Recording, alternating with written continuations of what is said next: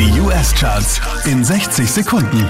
Hi, hier ist Christian Mederitsch und hier kommt dein Update. Einen Platz runter geht's für Boys a Liar, Platz 5.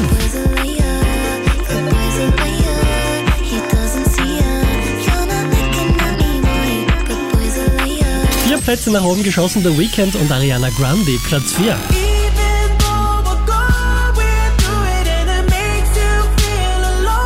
Auch diesmal wieder auf der 3, das ist SZA.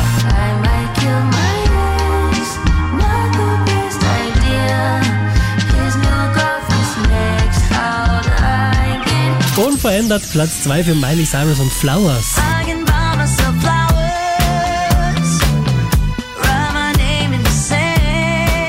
Vier Plätze nach oben geschossen, somit neu an der Spitze der US Billboard Charts. Morgan Well. I know that last night we let the liquor talk. I can't remember. Mehr Charts auf charts.kronehit.at.